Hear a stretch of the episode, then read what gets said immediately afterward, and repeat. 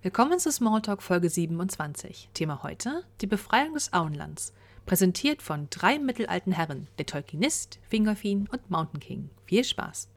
Hast du dir am Wochenende äh, Wheel of Time reingezogen auf Amazon? Ja. Und hast du auch alle 10 Minuten gedacht, guck mal hier, das sieht aus wie meine Ringe? Ja. Ich meine, äh, man kann es ja positiv formulieren, dass es einfach eine Hommage ist an den Film von Peter Jackson, äh, aber äh, sowohl diese Aes Sedai, die Moraine oder wie die hieß, ich kenne die Ja. Namen nicht, ähm, sah halt aus wie Arwen, nur älter. Ja. Äh, ihr Begleiter hatte seinen Streicherauftritt in, in der, im Bre-Gasthaus. Ja. Stimmt. Ähm, es sind vier Dudes, die aus dem Dorf abhauen müssen, Ja. um gegen das Böse zu kämpfen. Sie werden verfolgt von Leuten auf einem Pferd in schwarzem Umhang. Ja. Und in der zweiten Folge betreten sie ein untergegangenes Reich, wo niemand mehr lebt, wo irgendwas Unheilvolles auf sie wartet. Es ist irgendwie echt. Doch hat man noch gelacht tatsächlich. Ich meine, Ich alles gut aus, ähm, keine Frage. Also es ist wirklich eine äh, visuell ziemlich coole Serie. Auf jeden Fall. Ja. Aber sie haben es ein bisschen übertrieben mit, äh, lass es mal so aussehen wie den Herrn der Ringe. Aber ist das denn in den Büchern auch schon so? Das weiß ich nicht, ich habe die Bücher nicht gelesen. Ich die leider auch nicht. Äh, Ich auch äh, nicht. Weiß, ich weiß nur, dass äh, als sie da diese, dieses untergegangene Reich und dann davon erzählt haben, dass sie ihren Eid nicht erfüllt haben, muss ich ganz spontan an den Stein von Erich denken. Und äh, also wenn sie tatsächlich dann noch äh, die Nummer gebracht hätten, dass die sagen, ja, okay, dann helfen wir euch. Äh, Wäre ein bisschen krass. Also das Einzige, was nicht reinpasst, sind die Weißmäntel, aber das mit den Weißmänteln habe ich auch noch nicht so richtig verstanden. Also das ist auch irgendwas, äh, weiß ich nicht, wir können ja Marcel fragen, ob der äh, Rat der Zeit gelesen hat. Rat der Zeit? oh, Entschuldigung. Ähm, ja, also ich habe es gerade gelesen, extra in Vorbereitung nochmal für äh, die Serie. Ich habe die Serie aber noch nicht gesehen. Okay. Ähm, weil, weil ich, äh, um ehrlich zu sein, ich bin momentan in, diesem, in dieser Phase. Wir haben endlich äh, 2022 ist vor uns und äh, langsam reicht es mir mit dem äh, 340.000 Materialstunden an Content, äh, von wo 90% halt scheiße sind. Und irgendwie äh, habe ich gerade meinen Netflix-Account gekündigt und ich überlege mir, ob ich überhaupt irgendeinen Streaming-Service in den nächsten drei oder vier Monaten habe, weil ist so sowieso alles Kacke. Äh, und äh, Rat der Zeit ist halt am Anfang, klingt halt wie ein schlechter Herr der Ringe. Das wird nachher besser. Also Rat der Zeit wird viel besser, aber ersten, das erste Buch ist halt wirklich, hört sich an wie Shannara, nur schlechter. Und das ist halt ein bisschen schade eigentlich. Das ist eine Kunst. wir Äh, Shannara ist aber lustig. Nee, ich Nee, habe ja schon mal nee, kein nein. Mal gelacht. Nein. Shannara war auch, da habe ich, glaube ich, zwei Folgen durchgehalten und dann musste ich. Äh, Da kenne ich nur das Buch, das erste, und ich, äh, ich war dermaßen frech, wie dreist dieser Mann geklaut hat. Ähm, kennt und ihr- auch das, kennt ihr die das, das auch auf einem absolut untersten Niveau, auch sprachlichen, vom Erzählweise her, der konnte ja wirklich gar nichts. Also Shannara ist wirklich absolutes lächerliches Machwerk von talent talentlosen äh, Abschreiber, dass ich mir die, die, die Serie nicht angeschaut habe. Also da, was soll da schon passieren? Wie, wie wollen sie das aufwerten, diesen Schund? Kennt Ja. ihr die, die Anekdote, habe ich da bestimmt schon erzählt, ne? Ja, Mit, hast äh, du mit ähm, hier ja, ja. Äh, im, Stream hast du da nicht im Stream, aber in der Aufnahme ist das nachzuhören, ja. äh, ja, dass ja, er nur, das, dass er gehofft hat, verklagt zu werden. Wer Weil hat Terry gehofft, Brooks- verklagt zu werden? Ja, Terry Brooks, der Autor von Shannara, ist Anwalt. Und er hat bewusst geklaut äh, und die Scheiße vom Herrn der Ringe im Endeffekt abgeschrieben, in der Hoffnung, dass ihn die, äh, die Erben verklagen, damit er noch mehr Promotion und noch mehr Publicity äh, und noch mehr Sachen dafür bekommt. Also das ist zumindest die, das ist zumindest die urbane Legende, die aber seit Jahrzehnten über Fandom und über Convention halt beschrieben wird, dass der Mhm. abends, irgendein Tolkien-Fan ihn abends in der Bar getroffen hat und ihn zusammengeschissen hat, wie er den Herrn der Ringe denn klauen würde. Und er meinte nur so, ja und? Ich kann's halt.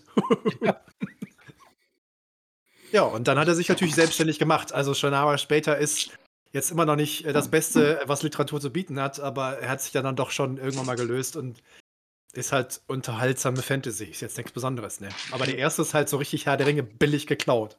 Ja. Cheers. Das war so furchtbar. Ich, wie gesagt, die ersten beiden Folgen habe ich gesehen und dachte nur so, nee, danke. Ja, aber du hast verpasst, Marcel, als du, bevor du reingekommen bist, äh, haben wir gerade kurz über die ersten Folgen Rat der Zeit gesprochen und darüber, wie, wie oft wir gedacht haben, guck mal, Herr der Ringe, guck mal, Herr der Ringe, guck mal, Herr der Ringe. sie haben sich visuell doch schon, äh, hart inspirieren lassen. Was nicht Ähm, muss, aber es fällt halt trotzdem auf, ne? Ähm, haben haben sie nicht ähm, wie war das noch mal? Sie haben nur sie haben 3 Folgen hochgeladen von 8, ne? Ja. Mhm, Das machen die immer so. Die laden immer so 2, 3 Folgen hoch und dann kommt kommt der Rest im Wochenrhythmus, was einen sehr aufregt, wenn man den Rest sehen möchte. Ja. Ich wusste das nicht, als, äh, die neue Staffel von, äh, den Superhelden-Serie, äh, wie heißt die noch gleich, mit den mit den Assi-Helden? The Boys. Oh, The Boys, genau. Ähm, da war ich ja super heiß drauf und ich wusste nicht, dass die jetzt quasi halt in Stücken hochladen werden. Wie so, ah, heute Nacht jetzt mal einmal durchgucken und dann nach 3 Folgen war Feierabend, da war ich sehr am Fluchen. Also, das, äh, war nicht jugendfrei, was da mein meinen Mund verlassen hat. Die die Nachbarn werden sich gefreut haben. Vielleicht. Ey, mich regt das aber auch immer auf. Ich meine, das ist doch gerade der Sinn von diesen Streaming-Sachen, dass du nicht mehr jede Woche auf eine neue Folge warten musst, sondern halt eine Staffel am Tag gucken kannst. Ja, aber es macht natürlich schon Sinn, weil's halt mehr Hype erzeugt, ne? Wenn halt jede Folge einzeln 'ne Woche lang durchgekaut wird auf Social Media, hast du halt doppelt, dreifach, fünffach so viel Aufmerksamkeit für deine Serie, als wenn du's in einem Rutsch durchgucken lässt.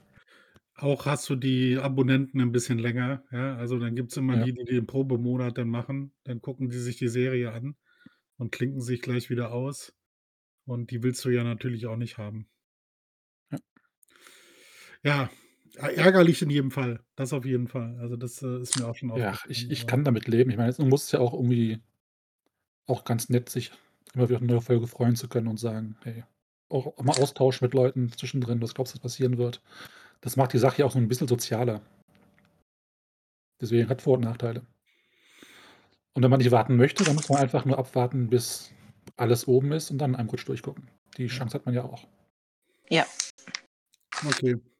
Da Marcel best ach so, ne, du hast ja keinen Streamingdienst, hast du ja grade gesagt. Deswegen kannst du das ja gar nicht gucken, oder? Äh, ich habe Amazon noch nie gehabt. Äh, ich glaube, ist doch auf, äh auf, äh, Video ist auf Prime, ne? Ja, ja. Äh, Rat der Zeit. Ja, ich überlege es halt. Also, ich meine, ich ich werde natürlich irgendwie im nächsten Jahr nicht drum herum kommen, wenn da so 'ne gewisse Serie kommt, ähm, äh, bin ich ja fast schon gezwungen. Also, da gibt es ja irgendwie hm, was soll ich machen, ne? Ähm, äh, dann werde ich's wahrscheinlich mal machen, aber da bin ich dann mal gespannt, wie sie's dann handhaben. Ob sie halt wirklich sagen, äh, sie machen, ähm, halt alles auf einmal oder sie machen wieder nur 2, 3 Folgen und so weiter und so fort. Also, das, äh, werde ich mir dann, äh, in Ruhe anschauen und gucken und, äh, ja, mal sch mal schauen, wie's halt so ist, ne? So, genug über geringere Werke gesprochen. Sollen wir anfangen hier? Ja, du zu dir. Marcel. Wer zuletzt online kommt, muss das Intro machen. Oh Mann, er ist immer Aber er hatte das aber er er hatte ja grade erst er hat ja Ist Claudia mir egal. Das ist, Ist äh ich finde immer eine neue Regel, nach der er das machen muss. Okay. Ja, es, äh, war wahrscheinlich auch, äh, gar nicht so verkehrt, äh, und, äh, das kann ich natürlich auch gerne tun. Ähm, wir sind heute bei Nummer 27, ne, mittlerweile. Meine Ne, Fresse. 26. What, what, what, what, what? Er 26? Ich bin ja so enttäuscht. Ähm, tatsächlich, 26. Gut. Hallo und herzlich willkommen. Äh, es freut mich sehr, euch heute äh, begrüßen zu dürfen zu Folge 26 von Smalltalk. Heute äh, widmen wir uns einem Kapitel, das äh, ganz besondere Bedeutung hat für uns und äh, für den Rest der Welt, äh, für äh, Filmfans nicht ganz so sehr, weil sie es gar nicht kennen. Ähm, hallo und herzlich willkommen zu Die Befreiung des Auenlands. Ein ganz, ganz entscheidendes, eins der letzten Kapitel und die praktisch das Ende des Rankings darstellt. Wir werden heute darüber sprechen, weil wir der Meinung sind, ihr solltet darüber mehr erfahren, falls ihr es noch nicht gelesen habt. Äh, und diejenigen, die es schon kennen und auch schätzen, äh, darüber reden macht immer Spaß, weil es ist eins der spannendsten im Herrn der Ringe. Herzlich willkommen, schön, dass ihr dabei seid. Schönen guten Abend. Schönen guten Abend. Äh, d Filmfans haben einen ganz, ganz kleinen Vorgeschmack darauf bekommen, was eigentlich passiert. Und was ich sehr witzig fand, ist, äh, wenn du mit äh, Filmleuten gesprochen hast, äh, nach dem 3. Teil, die sich darüber beklagt haben, wie lange das Ende ist und ich immer gesagt habe: „Haha, ihr habt schon die Kurzfassung bekommen.“ Ja. Baby got none. Das geht, deutlich länger eigentlich. Deswegen. Ich finde aber auch. Also, ich, äh habe es heute noch mal gelesen, um, äh, meine mein Wissen, äh, wieder aufzufrischen. Und, äh, ja, ist eigentlich schon schade, weil das ist eigentlich schon tatsächlich 'n bisschen spannend am Ende noch. Ja. Ähm, Also, wir hatten ja bei den irrelevanten Charakteren hatten wir ja Tom Bombadil und festgestellt, ihn rauszunehmen, klappt für den Film sehr gut und, äh, man vermisst ihn halt nicht, wenn man halt, äh, nur den Film guckt. Und äh, tatsächlich ist es halt so, auch bei der des Auenlandes, wenn man das nicht sieht im Film, vermisst man es nicht. Aber es ist alles anders irrelevant. Ich finde, das ist eines der, der zum Abschluss wichtigsten Kapitel, die er da geschrieben hat. Und äh, mein Hot Take äh, heute ist, dass er, obwohl er im Intro von den Ringe Allegorien ablehnt, kategorisch, ist das Kapitel schon sehr, sehr allegorisch. Und er bringt da einiges von seinen persönlichen Ansichten unter, die er ja, für mitteilenswert hält. Und hier ja, das ist, äh, in der Form. Finde ich, ein, find ich einen hervorragenden Ansatz, äh, gerade weil ja, ähm, wie du schon sagtest, im Vorwort äh, deutlich darauf hingewiesen wird, äh, dass Applikation ja, ne, also die Anwendbarkeit äh, von Geschichten eine Sache ist, im Vergleich zu, ich äh, mache euch ein billiges Metapher irgendwie ins Gesicht. Ähm, ich finde es halt ganz spannend. Tatsächlich, äh, Opa meinte ja schon, dass es einen kurzen Hinweis äh, im Film gibt auf äh, dieses Kapitel. Man sieht ja, also äh, Frodo ist bei Galadriel in Lorien und äh, er schaut in den Spiegel und hat ja diese verschiedenen Szenen, also wo dann am Ende irgendwann das Auge Saurons dann das, den Spiegel ausfüllt und das Wasser zu dampfen anfängt. So super dramatische, super dramatische Szene und unheimlich gut gemacht und unheimlich gut umgesetzt. Aber selbst die hatten nichts mit dem Original zu tun. Weil in der Szene sieht man ja, dass irgendwie das, äh, das Hobbing oder irgendwie Wasserau oder so brennt und da Orks durch die Gegend trömpeln oder irgendwas. Und das kommt natürlich im Buch nicht vor. Das sieht natürlich super dramatisch aus und ist super spannend und oh mein Gott, Orks äh, fallen im Auenland ein und, und bringen Leute um. Ähm, aber äh, das können wir all denjenigen, die das Buch äh, bzw. dieses Kapitel noch nicht gelesen haben, verraten. Dem ist nicht so. Es gibt keine oh. Orks im Auenland. Nein, nein, nein, nein, nein, nein, nein, nein. Ähm, und äh, ich, das ist halt auch so ein Punkt. Nicht nur das, dass das halt ein bisschen anders ist, sondern dadurch, dass Saruman natürlich diese unglaublich geile Sterbenszene hat in den Filmen, die, ne, also ich, die ist halt geil, die sieht halt großartig aus, weil äh, ich habe immer dieses Trollolo-Video im Kopf, wenn ich die Szene sehe. Und es ist dann schwer, die noch ernst zu nehmen. Ja. Ja, ja äh, dafür ist das Internet da, ne? Ja. Äh, aber das ist, äh aber wir hatten schon in vorherigen Folgen, äh, unserer unseres wunderbaren Podcasts hatten wir ja schon immer mal Hinweise auf das Ende, ja? Bei Lutz haben wir kurz drüber gesprochen. Äh, jetzt hatte ich gerade noch ein zweites. Wo haben wir denn noch darüber gesprochen? Bei Schlangenzunge Ja, hatten wir da Schlangenzunge, genau. Bei Ja, ja, ja. hatten wir sie Ja. auch. Also, äh, bei unseren Besprechungen der äh, abgefahrenen Charaktere, die abseits der, der Berühmtheiten, sind wir schon äh, zweimal jetzt über das Ende mal kurz gestolpert, auf jeden Fall. Und wer ist wieder der Player? Lutz das Pony. Er ist immer am Start. Ey, egal wo er hinkommt, Lutz macht das einzig Richtige. Ich äh, bin halt so völlig begeistert, dass Lutz Farning auftaucht, sozusagen der Namen, indirekte Namensgeber, und von Lutz dem Pony so richtig eins in den Arsch getreten kriegt. Das, dafür allein ist das Kapitel schon absolut lesenswert. Ja. ja. Und ist ja auch ein großartiger Opener praktisch für die gesamte Geschichte. Ja? Die Ankunft unserer strahlenden Helden, ja, die müde, nass und äh, äh, einfach auch keinen Bock mehr haben, weil sie so lange unterwegs waren. Und da stehen sie plötzlich vor so einem Tor. Hä? Was ist denn hier los? Also für diejenigen, die das Kapitel noch nicht kennen sollten, äh, es ist halt, äh, die, die vier Hobbits kehren äh, nach, nach allem äh, mehr oder weniger nach Hause zurück und denken halt so, cool, wir kommen jetzt wieder ins Auenland, alles ist schick, alles ist schön, der Ringkrieg ist vorbei. Und dann kommen sie an die Brücke irgendwie rüber ins Auenland und äh, da sind so zwei Tore auf beiden Seiten der Brücke. Und äh, an der Tür steht, äh, zwischen Sonnenuntergang und Sonnenaufgang ist diese Tür geschlossen und äh, ihr könnt hier nicht rein. Was die vier Hobbits nicht so geil finden. Ja. Äh, sie nehmen es auch nur wenig ernst. Ja.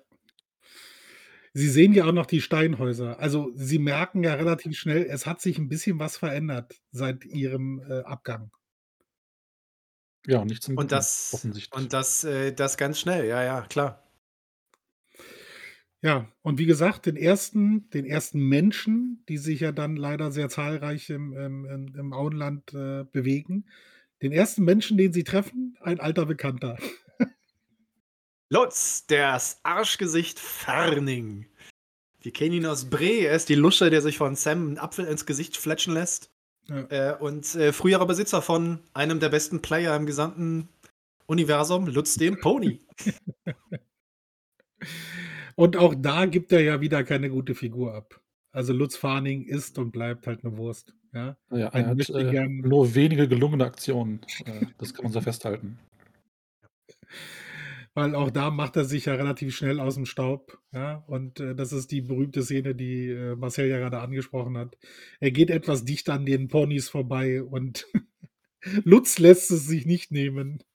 Ja. Einen Abschiedsgruß. Dem Arm noch auf den Arsch zu, nicht den Arm, dem Gut gemacht, Lutz, sagte Sam und meinte das Pony. Ja, dass Ja. äh, Tolkien so ein klein bisschen Humor einfließen lässt in seine Geschichten, ist durchaus vorhanden. Ja. Ja. Ja, ansonsten ist, äh, sind sie halt alle auch so ein bisschen geschockt, glaube ich, so im ersten Moment. Die Tore, die komischen Häuser, ja? Diese ganzen neuen Vorschriften, von denen sie hören. Und neue Namen kriegen wir plötzlich, die so im die ja so im Auenland noch nicht vorhanden waren. Also der Oberst, der Bass und der Scherer. Ja, also ich meine, äh, die kommen da an, die vier. Äh, sie möchten gerne zurück nach das Auenland. Irgendwie, äh, jetzt mal, ich möchte nicht nach Hause kommen und mich nett irgendwo hinsetzen, ist schön warm, krieg was zu trinken, vielleicht ein Bierchen irgendwo in der Kneipe. Ich meine, welcher Hobbit würde Nein sagen, wenn er an der Kneipe vorbeikommt und ne, in Ruhe und Frieden einkehren? Und was kriegen sie? Sie kriegen äh, Leute, die ihnen verbieten wollen, ins Land zu kommen, Leute, die ihnen verbieten wollen, irgendwas zu essen, Leute, die ihnen, ihnen kein Bett anbieten. Oh, und übrigens, die Wirtshäuser sind alle geschlossen, weil das Bier trinken keine Hobbits. Also, Hobbits kriegen kein Bier mehr. Das, weißt du, da kannst du, ist mir egal mit Sauron und mit Mordor, aber ich krieg im Auland kein Bier mehr. Wo kommen wir denn da hin? Wozu schreibe ich dann Herrn der Ringe, ey? Das ist, äh, wäre so, als wenn du die Wiesen einfach ohne Pandemie absagen würdest. Ja? Ein, eigentlich ein absolutes äh, No-Go. Ja? Kein Also Bier in Bayern. unabhängig, unabhängig vom Bier, also sie kehren quasi in einen dystopischen Staat zurück, einen Überwachungsstaat, äh, in dem Denunziantentum und Mitläufertum halt äh, Einzug gehalten haben. Ja. Und äh, in dem klar ist, dass da in der Zeit, wo sie weg waren, irgendwas passiert ist, was äh, ihnen nicht passen kann. Und das ist, glaube ich, auch so die erste Metapher, Nachricht, die Tolkien halt mitteilt. Es gibt halt in so einem totalen Krieg gibt es nichts, was verschont bleibt. Selbst hinter den Fronten passieren halt Dinge, die ähm, mit dem Krieg zusammenhängen, ähm, die durch den Krieg beeinflusst werden und äh, die natürlich für alle Beteiligten negativ sind. Und das Ich, deutet äh, sich muss ja auch schon an, als sie in Bre sind und mit, mit Butterblume sprechen, sagt er ja auch irgendwie, dass die Zeiten schlechter geworden sind, dass die Waldläufer sind weg, also die Ordnungsmacht hat sich zurückgezogen, weil sie im Krieg benötigt wird. Und demzufolge sind die Straßen unsicher und die Wildnis rückt vor und Banditen und Wegelagerer machen halt die Wege unsicher. Und wie gesagt, das ist halt dieses, dieses typische Happy End. Man kommt zurück nach Hause und äh, da ist alles wundervoll. Ähm, ist halt hier nicht der Fall, weil wie gesagt, so ein totaler Krieg beeinflusst halt alle Teilnehmer und lässt niemanden unverschont. Also ich äh, muss zugeben, ich habe äh, natürlich äh, das nur das eine oder andere Mal gelesen und äh, natürlich, ähm, also da stimme ich dir, dir zu, Seppel, äh, es ist nicht schwer, da durchaus Dinge hineinlesen zu können. Und äh, wir müssen, können doch nicht von der Hand weisen, wir sind ein deutschsprachiger Podcast. Und deutsche Geschichte ist halt unser Ding. Und äh, wenn man äh, die, die Jahre irgendwie 33 bis 1945 nimmt und sich überlegt, dass äh, Tolkien das, dieses Kapitel wahrscheinlich so Mitte der Ende der 40er geschrieben hat, ähm, bis er dann mal damit irgendwie fertig war und äh, nicht im nicht groß im Rückblick, aber durchaus mit dem Wissen natürlich des Zweiten Weltkriegs, dann fällt es nicht schwer, sich da Fragen zu stellen. Und äh, vor allem halt, es ist eine der ersten Sachen, die ja sowohl Sam als auch Meryn Pippin immer wieder erwähnen, ist, was ist denn hier los? Was ist passiert? Also, wie ist das passiert? Es ist doch, äh, es gibt kein, gibt's kein Essen, also gab es nicht einen guten Sommer, gab es nicht eine gute Ernte. Und die Jungs sagen halt, ich habe jetzt, ja, nee, äh, schon, aber die nehmen uns halt das alles Essen weg und äh, wir kriegen halt nur so die Reste und äh, ja, und dann fragen die halt, ja, warum macht ihr ja nichts dagegen? Und das ist natürlich genau das Thema, dass man, äh, dass viele Leute seit vielen Jahrzehnten fragen, wie konnte das passieren? Und äh, das äh, finde ich, hat Tolkien in diesem Kapitel sehr, sehr eindringlich und sehr logisch erklärt, warum. Es bedarf immer dem Funken. Ja? Sehen wir da auch wieder. Also Das ist ja, äh, dieser berühmte Frosch im Kochtopf, ja? Du wirst da reingeworfen, du drehst langsam die Hitze hoch und der springt halt nicht raus. Ja? Irgendwann, äh, lehnt sich alles auf. Das uns das zeigt nicht nur unsere Geschichte, das zeigt die Geschichte grundsätzlich, ja? Unterdrückung funktioniert über 'n gewissen Zeitraum temporär. Irgendwann clasht es, dann funktioniert es wieder mal 'ne Weile normal, dann gibt's wieder Unterdrückung, bla bla bla. Das fasst aber da wirklich sehr gut zusammen. Also, auch dieses was es bedarf, um noch mal kurz auf 'n Putz zu hauen, ja? Das sehen wir ja an diesen Landbütteln, die deutlich mehr geworden sind, als bevor sie gegangen sind und viele von denen da eigentlich auch gar nicht freiwillig mitmachen, ja? Grade in Bezug auf unsere deutschen Geschichte, äh, war das ja auch einer der zentralen Punkte nach dem Krieg: „Ja, ich habe da eigentlich nicht mitgemacht, ich musste da mitmachen.“ Wie einfach das ist, weißt du? Das ist dann auch 'ne einfache Ausrede, ja? „Ja, äh, ich wurde dazu gezwungen.“ Ja, du Es ist aber auch halt 'n sehr Ist aber auch nicht 'ne 'n falsche Ausrede, weil wenn du dich alleine auflehnst, dann gehst du halt alleine unter. Gehst halt in 'n Knast. Und mit diesen auch, äh ganzen Denunzianten um dich herum, die halt alles weitergeben, was du tust, ist die Chance, dass du halt genug Leute erreichst, bevor dich, äh, einges eingesackt wirst, entsprechend gering, ne? Ja. Es ist halt auch 'n sehr aktuelles und sehr modernes Thema, weil ganz ehrlich, guck dir einfach mal ein paar, äh, konservative Stimmen in unserer Zeit, äh, in unserer Politik an, die natürlich als Erstes immer nach Law and Order schreien. Also, wenn's irgendwo Probleme gibt, müssen wir mehr Polizei haben. Wir brauchen die Bundeswehr am besten Einsatz im in äh, äh, im Inland und all solche Dinge. Weil, ne, sobald man mal 'n bisschen Ordnung hat, dann wird das schon wieder alles. Und, äh, damit lernst lenkst du natürlich automatisch von den eigentlichen Problemen ab, äh, die du ja hast. Und, äh, das ist so dieser Schritt diese Schrittweite gibt ja diese wunderbare Liste, die auch immer gerne mal im Netz geteilt wird als irgendwie, äh, Bild, ähm, die die Hinweise darauf, äh, wie der Faschismus sich, äh, meldet, wie er kommt, mit welchen Wegen, mit welchen einzelnen Teilen. Und eine davon ist halt definitiv das Auflockern der persönlichen Rechte und, äh, mehr Law and Order und mehr sonst irgendwas. Und die Hobbits haben sich halt nichts dabei gedacht am Anfang wahrscheinlich. Also, am Anfang war das ja alles noch war das ja Business. Also, ich meine, wir reden ja hier von Lotho Sackham-Beutlin. Der hatte Ja. 'ne Menge Kohle, der hatte sich 'n bisschen was eingekauft, hat 'n paar andere Läden dazu gekauft. Und dann denkst du dir erst mal nicht weil Wirtschaft ist ja gut. Also, ne, 'n bisschen Geld verdienen, bisschen Grundstücke dazu, 'n bisschen hier irgendwas. Und irgendwann fragst du dich aber langsam so, weißt du, Amazon ist mittlerweile so 'ne große Firma, die hat so viele Daten über mich.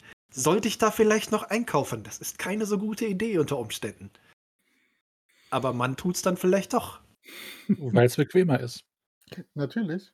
Weil irgendwann die Alternativen ja auch wegfallen. Das ist ja das ist ja genau der Punkt. Also, ich meine, du kommst ins Auenland, äh, alles ist cool, gibt genug Essen, Wirtshäuser sind da und Lotho sagt so: „Pass mal auf, Leute, äh, ich gebe dir 'n bisschen dir was. Ich, äh, ne, ich baue hier 'n paar von meinen Jungs auf, die kriegen dann“ das ist ja immer dieses dieses Hierarchie-Element. Also, du gibst ja deinen Denunzianten und den Leuten, äh, die ne, du baust die ja auf und dann kriegen die auch 'n bisschen Macht und dann fangen die an, ja die Leute unter sich zu triezen. Und wenn halt nicht 'ne große Bewegung entsteht, dann ist es halt immer der Einzelne. Und der Einzelne ist natürlich sehr, sehr schwach.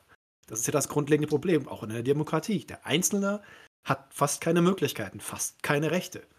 Wie willst du die wie willst du denn bitte schön, wenn 10 große Männer vor dir stehen und ich meine, Hobbits sind 90 Zentimeter, Alter.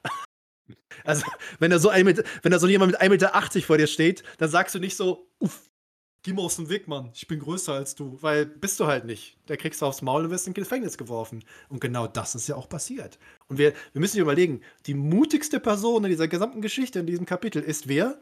Lobelia Sackheim-Beutlin. Die ist die geilste. Und ich möchte die an dieser Stelle noch mal wirklich hochloben und feiern, dass nach den Schwierigkeiten im Hobbit und auch im Herrn der Ringe zum Anfang und so weiter, dass das die Frau ist, die sagt: „Wer seid 'n ihr? Was wollt ihr eigentlich? Das ist unser Land, das ist unser Zuhause. Geht mal weg hier.“ Und Und den Regenschirm und die aufpackt und erst mal auf sie losgeht, ja. Ja. Wobei, Das kann man ja auch eher so als Karen, ähm, äh, Ja.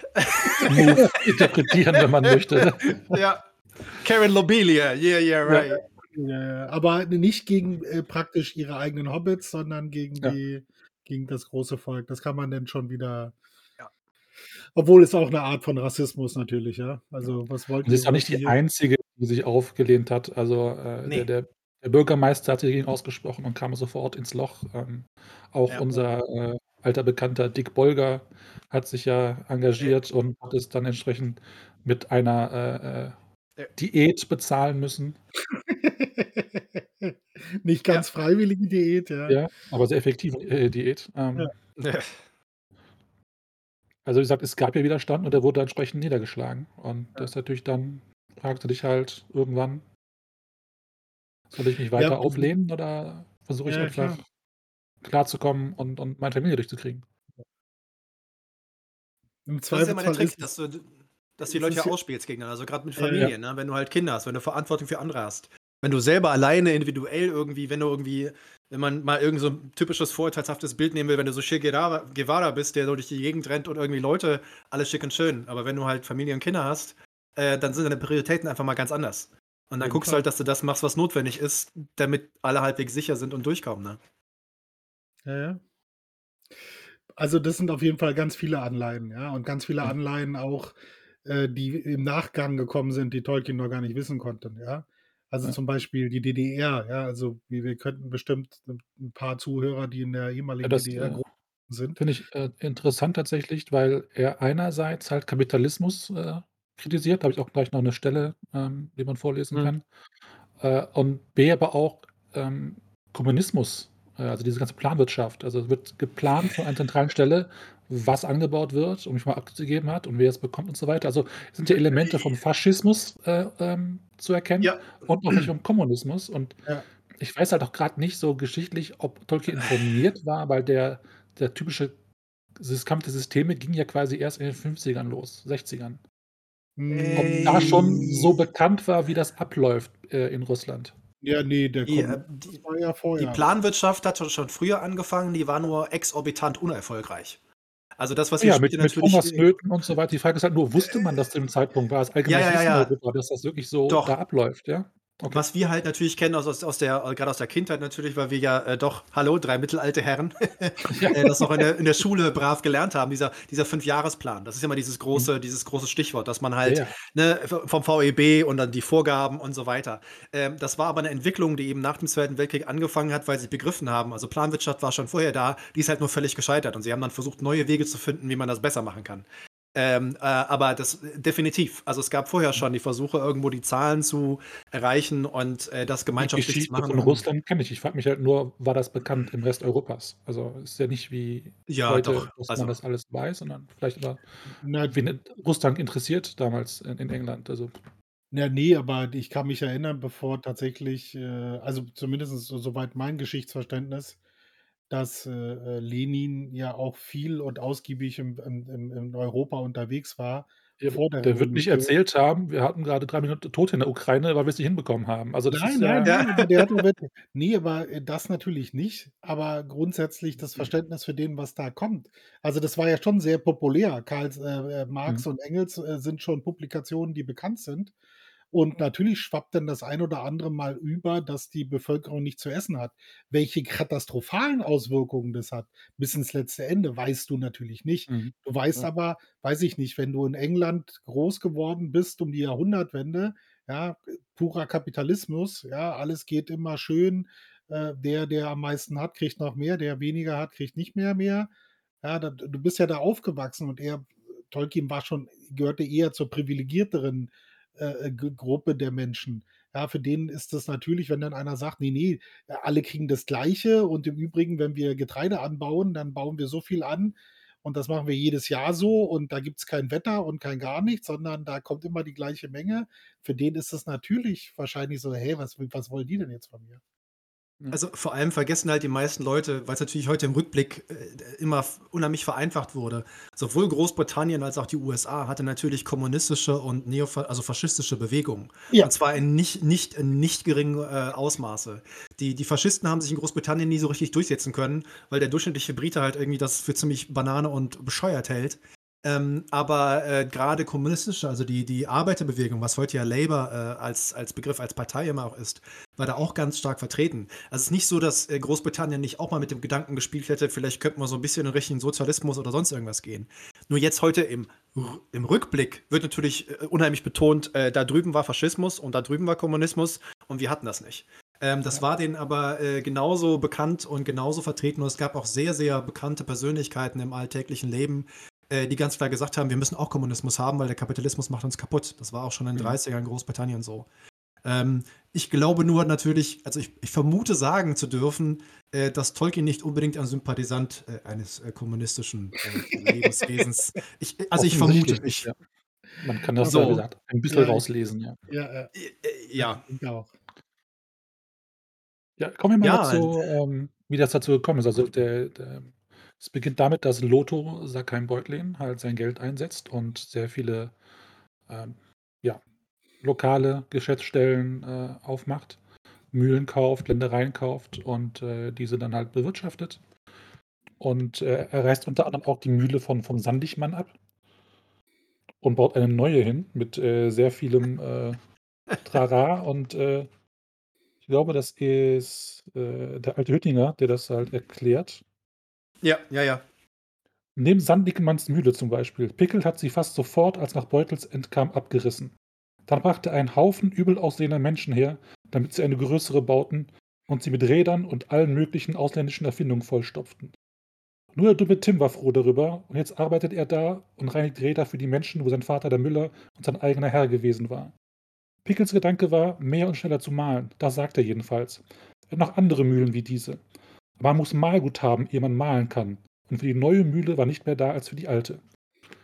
Und das ist halt schon irgendwie so, so beschreibt halt Tolkien gerade den Kapitalismus äh, als Selbstzweck. Dieses Mehr und Ja. Wachstum und äh, größere Mengen und, und, mehr Geld und mehr Profit, ohne dass es halt irgendeinem Zweck dient.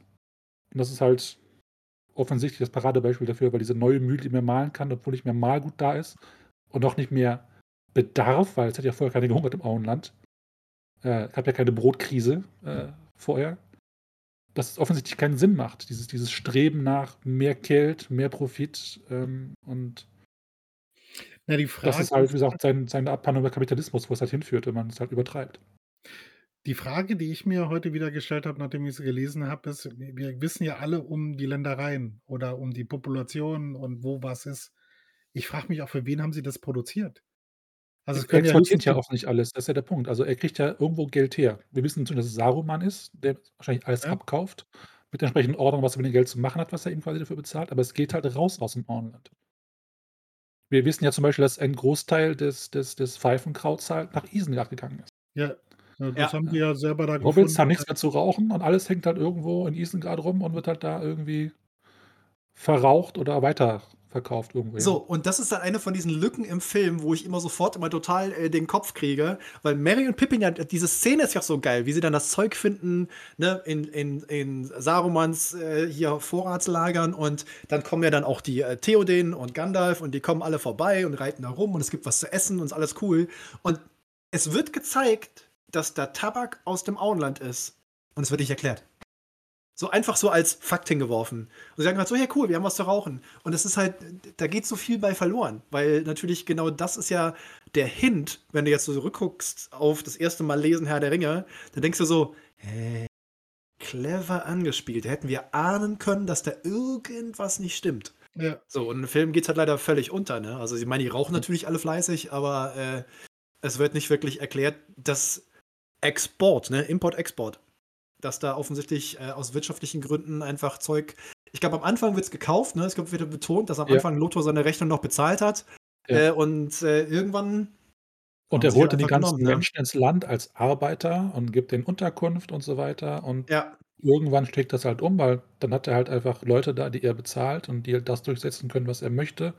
Plus halt dürfte er auch immer weniger zu sagen haben und Saruman übernimmt halt Ja. stückweise, Ja. ähm, bis er dann zum Schluss, als er dann Isengard verlassen hat und selbst hingeht, einfach Loto komplett ausschaltet und in die pure Zerstörung übergeht. Also ich glaube, bis solange Loto noch da war und, und äh, die, die Fäden in der Ha- Hand hielt, hat das für ihn noch Sinn ergeben irgendwo. Also er hat halt nichts, nicht irgendwie jetzt, wie es später ist, einfach nur Schlacke produziert und in, in, in Fluss geleitet, sondern er hat einfach neue Maschinen gebaut und neue Häuser, und die in der Art und Weise, vielleicht auch wieder Hinweis auf den Osten, diese ganzen Kommunistenblöcke, ja, diese uninspirierten Stahlbauten, anstatt irgendwie hübsche hey, kleine ich wohne Landhäuschen. auf Platte. Hier ist hübsch. Nee, ist es nicht.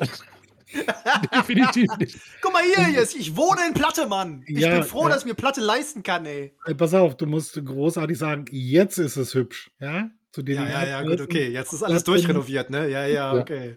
Platte war von außen nie hübsch. Wobei natürlich Platte war früher halt schon für eine Belohnung quasi. Also das waren Ja, ja. damalige Zeit halt die modernsten Anlagen.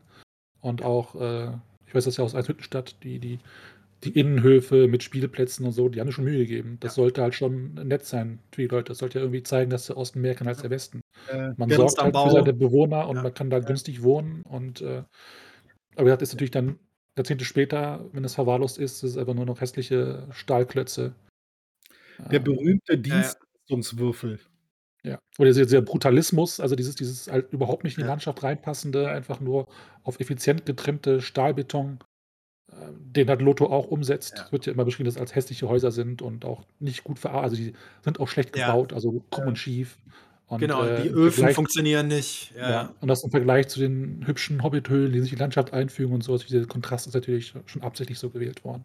Wovon sagen Aber wie gesagt, also Loto möchte eigentlich am Anfang einfach nur effizient sein und halt irgendwie Gewinn machen und sein Geld vermehren und, äh, und erst später kippt das dann halt. Und als Saruman zurückkommt und sich Shara nennt, oder Shara genannt wird, er macht es ja nicht selber, das ist, glaube ich, er nennt es ja einen liebevollen Kosenamen, den verdienen wurde. ja, ja. Bediensteten, Ähm, ist er nur noch auf Zerstörung aus und möchte halt möglichst viel Schaden anrichten in der Zeit, die er noch hat, weil er weiß, es wird nicht ewig dauern. Richtig. Er kann sich jetzt kein neues Reich aufbauen und dann kommen die Jungs zurück und dann ist der Spaß halt vorbei. Und äh, in der Zeit möchte er halt möglichst viel Schaden anrichten. Und ab da ist natürlich dann, kippt das Ganze dann in, ins Extrem ab. Wo du gerade liebevolle Kosename sagtest, äh, ich fand die, die Fußnote sehr schön, da, wo ich gelesen habe, dass das auf Orkisch alter Mann heißt. Ja, ne? Sch Charcou, ja, ja, genau, ja, ja, ja. Da fühlt er sich mal ja, angesprochen. was ne? für ein, Liebe, was Ja. für ein liebevoller Kosename von Orks. Ja. Äh, Ja, natürlich. Also das sagt er ja auch selber, dass er zum Schluss, dass ihm das eigentlich nur noch darum ging, dass er so wütend war, weil sie, weil, weil die Hobbits mit den hohen Herren weggeritten sind, äh, für ihn in einer gewissen Arroganz, weil er besiegt ist. Ja, das kleine Volk hat ihn besiegt, ja, oder ist, äh, äh, macht sich darüber lustig, dass er so ist und er versucht es ihnen halt Maximum heimzuzahlen. Ich weiß gar nicht, ob es um die Hobbits speziell geht. Das ist einfach nur das Einzige, was er erreichen kann. Also er kann ja nicht nach Gondor gehen und da Schaden richten, weil da wird er halt direkt rausgeschmissen. Ja. Nur, dass, dass die Hobbits sind halt, halt naiv und, und äh, unwissend genug und, und dass das halt funktioniert. Und halt auch weit weg. Also ist ja quasi in die andere Richtung. Das ist halt diese Welle von äh, tatsächlicher Ordnung durch den neuen König hat er ja das noch nicht erreicht, diesen Landstrich. Ja. Und das ist einfach das einzige Ziel, das er noch hat, wo er halt noch Schaden anrichten kann. Ist er nur noch auf, auf, auf, auf, auf äh, Ärger aus, ja. Und äh, ich finde das natürlich auch, äh, weil es auch, äh, das ist ein hochaktuelles Thema im Endeffekt, was Tolkien ja hier beschreibt, was wir auch auf unsere Zeit äh, ja umsetzen können. Es gibt ja dieses eine Zitat, ich glaube, ich weiß nicht, ob das Gandalf sagt, irgendwann zwischendurch, oder ob, es Aragorn war, der meinte, naja, ihr im Auenland, ihr, ihr könnt euch ja gerne äh, von den anderen abgrenzen und sagen, ne, wir wollen hier keinen haben. Aber ihr könnt die Außenwelt nicht aussperren. Also ihr habt keine Chance. Irgendwann wird die Außenwelt bei euch vorbeischauen und sagen, Knopflopf, hallo, Ja. äh, wir sind hier. Und genau, genau das ist ja dann auch passiert. Also die, die Hobbits waren ja der Meinung, äh, sie können da für sich glücklich hin und leben und alles ist schick und schön. Äh, und dann hat halt, also du musst halt nur so einen Strategen sehen. Ich meine, Saruman ist äh, so alt und so erfahren und weiß ganz genau, wo Schwachstellen sind und hat halt genau da angesetzt, wo er genau wusste, die leisten keinen Widerstand. Und da kann ich noch richtig was äh, mit, äh, mit anstellen. Und äh, das ist ja auch, oder weil du Jürgen sagtest, ne, von wegen als Metapher, ich als gebürtiger Kölner, ne, ich komme ja aus dem Rheinland, vor vielen, vielen Jahren gab es bei uns einen schönen Korruptionsskandal, einen von 723.238, die in Köln stattfinden.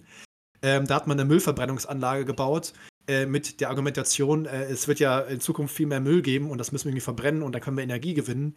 Ähm, und die ist halt mit Korruption und Skandal und irgendwas gebaut worden. Und dann haben die Leute angefangen zu sagen, ja nee, dann sparen wir doch mal Müll ein. Und das ganze Prinzip ist komplett zusammengebrochen, bis dann Köln alleinig aus eigener Kraft einen neuen Job erfunden hat, den Müllbroker. Weil sie mussten Müll ankaufen, damit das Ding überhaupt genutzt werden kann. Und der Müllbroker war der Mittelmann, der von den kleinen Kommunen drumherum fürs Zehnfache den Müll an die Müllverbrennungsanlage verkauft hat, die dann kein Geld mehr verdient hat, weil das alles viel zu teuer wurde. das ist die Mühle von Sandigmann. Weil Ja. warum, warum sowas bauen, Alter, wenn es überhaupt keinen Sinn ergibt? Also warum Produktionssteigerung, wenn es keine Produktion gibt? Also Mehl Ja. und, und, und Weizenmehl ist halt nicht da. Mehr können die Hobbits ja nicht anbauen. Haben die auch keinen Bock drauf. Wir haben ja genug. Ja. Das ist so Subsistenzwirtschaft, ne? Überhaupt kein Thema. Alles ist gut, wir leben hier glücklich. Und dann kommt jemand und sagt, ja, nee, also, ihr müsst jetzt mal ein bisschen kapitalistisch denken. Hau mal ein bisschen das, rein ich glaube, ich glaub, das mag Tolkien nicht so sehr. Ich glaube, da ist Seppel auf der Spur von etwas. Meinst du, ja? Aber Äh. so wie Seppel das ja beschrieben hat, Ich alter Tolkien-Flüsterer.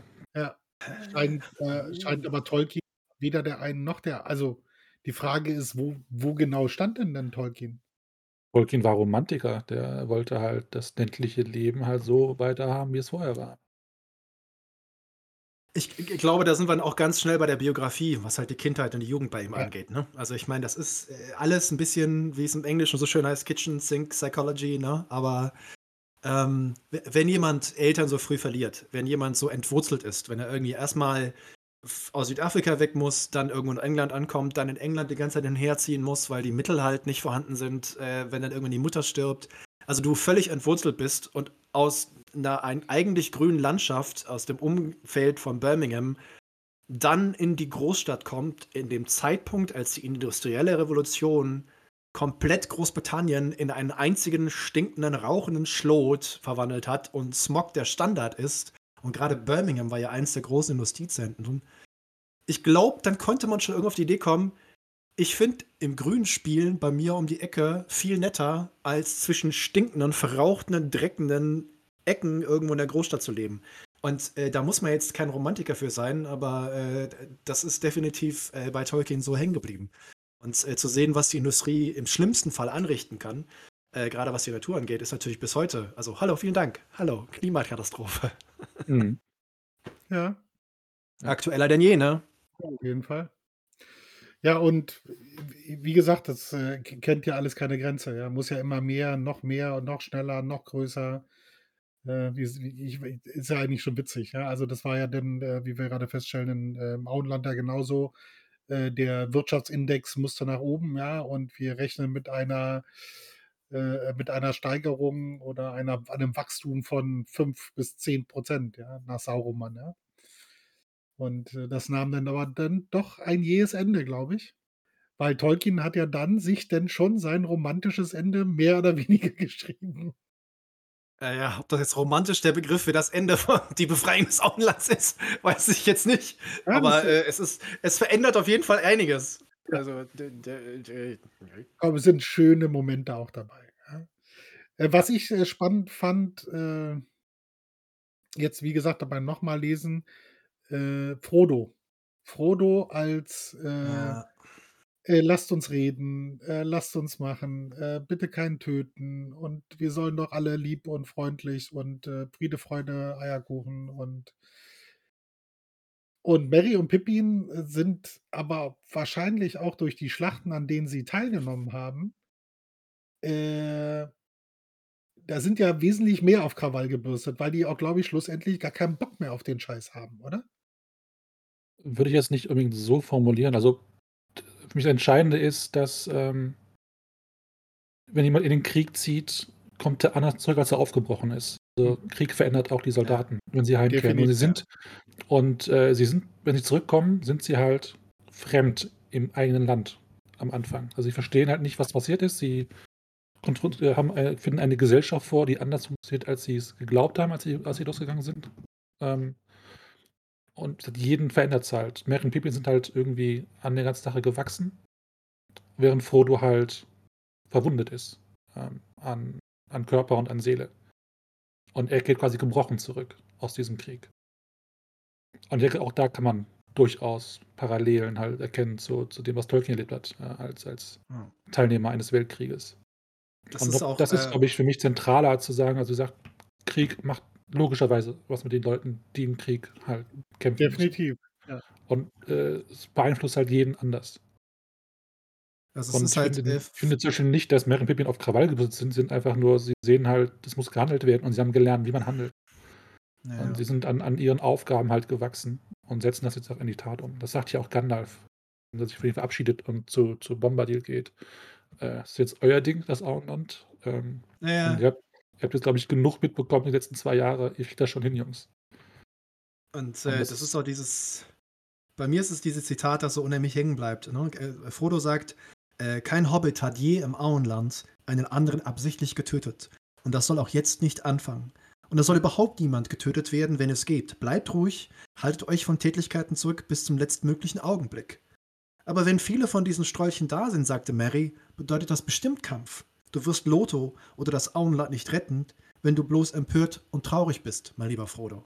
Ja. Und das ist, das ist halt genau diese, diese pragmatische Seite. Das ist, glaube ich, äh, Philosophen streiten sich äh, seit Jahrtausenden darum, ähm, über solche Begrifflichkeiten wie der gerechte Krieg. Ne? Ja. Also, das ist ja gerade die Katastrophe des 20. Jahrhunderts.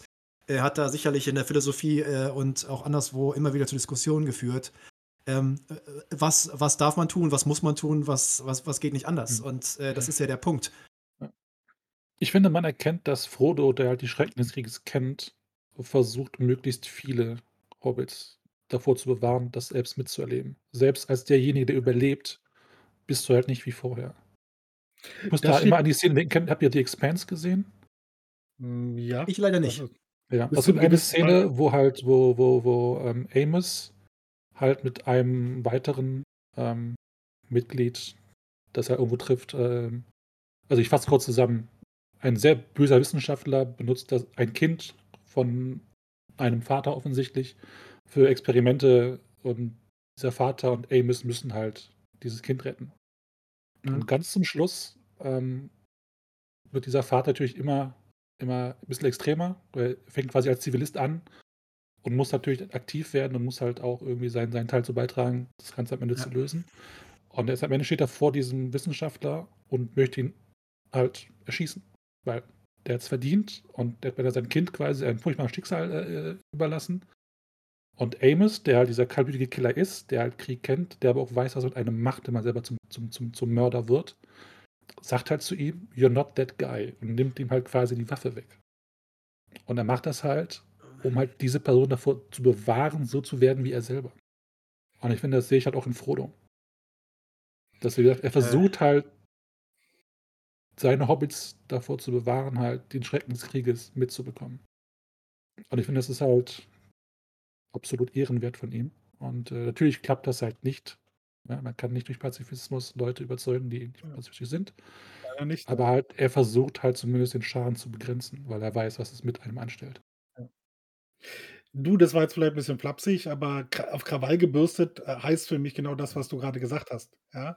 Das ist halt die wie gesagt, die haben teilgenommen an großen Schlachten, ja? Die wissen, was das bedeutet. Die wissen auch um um um um Kämpfen und wie es auf 'nem Schlachtfeld aussieht. Und ich glaube auch nicht, dass, äh, Merry und Pippin da unbedingt geil drauf sind, da jetzt so so Action zu machen. Sie wissen halt nur, und das haben sie halt gesehen, äh, darum, dass du das manchmal so durchsetzen musst, ja? Und die, äh, Frodo hat am Rande das ja eher mitbekommen, weil's ja eher so Frodos eigene Reise mit Sam war, ja? Und dann zu sehen bei den Orks im Mordor zu sehen, w w wie sich das auswirkt. Aber du hast natürlich vollkommen recht, Frodo i ist seit der Wetterspitze verwundet und das hat er nie ganz auskuriert. Und auch der ist ja nicht die Wetterspitze. Er ist ja auch auch der einzige der Gefährten, jetzt außer Boromir natürlich, der wirklich verwundet wird. Und das noch Richtig, ja. mehrmals. Er Ja. wird vom Troll aufgespießt oder halt zumindest halt überhaupt 'ne 'ne sehr starke Prellung. Er wird vom vom Dolch verwundet. Er wird von Kanker gestochen. Er kriegt den Finger abgebissen und hat natürlich halt die Bürde des Rings, die er halt tragen muss, die halt Ja, die auch nicht unerheblich war. Nein, um Gottes Ja. Willen, der hat schon ich will das auch gar nicht herabwürdigen, weil das ist schon er zieht das ja auch durch. Also, zumindest Tolkien schreibt das so, dass er durchgehend während der gesamten Befreiung diese diesen Pfad geht, ja? Und, hm, wir kommen vielleicht 'n bisschen später noch mal dazu. Äh, was wir ja haben, ist auf jeden Fall, dass wenn sie nach Wasserau kommen, ist ja dann überhaupt mal diese die Hobbits zu aktivieren. Also, der Funke, von dem ich vorhin gesprochen habe, den wir ja auch kennen, ja? Ihr habt schon recht, natürlich, der Einzelne kann nichts machen. Äh, du lehnst dich auf, ja? Das haben so manche zu gespüren zu bekommen, ja? Äh, war nicht, äh, Bauer Maggot ist mir heute nicht ich weiß gar nicht, ob der auch im Loch war, aber es waren auf jeden Fall 'n paar im Loch, die ja halt auch versucht haben, mal dick Bolger haben sie ja Ja. geschrieben, der ist mit 'ner kleinen Schar losgezogen und ist im Loch gelandet.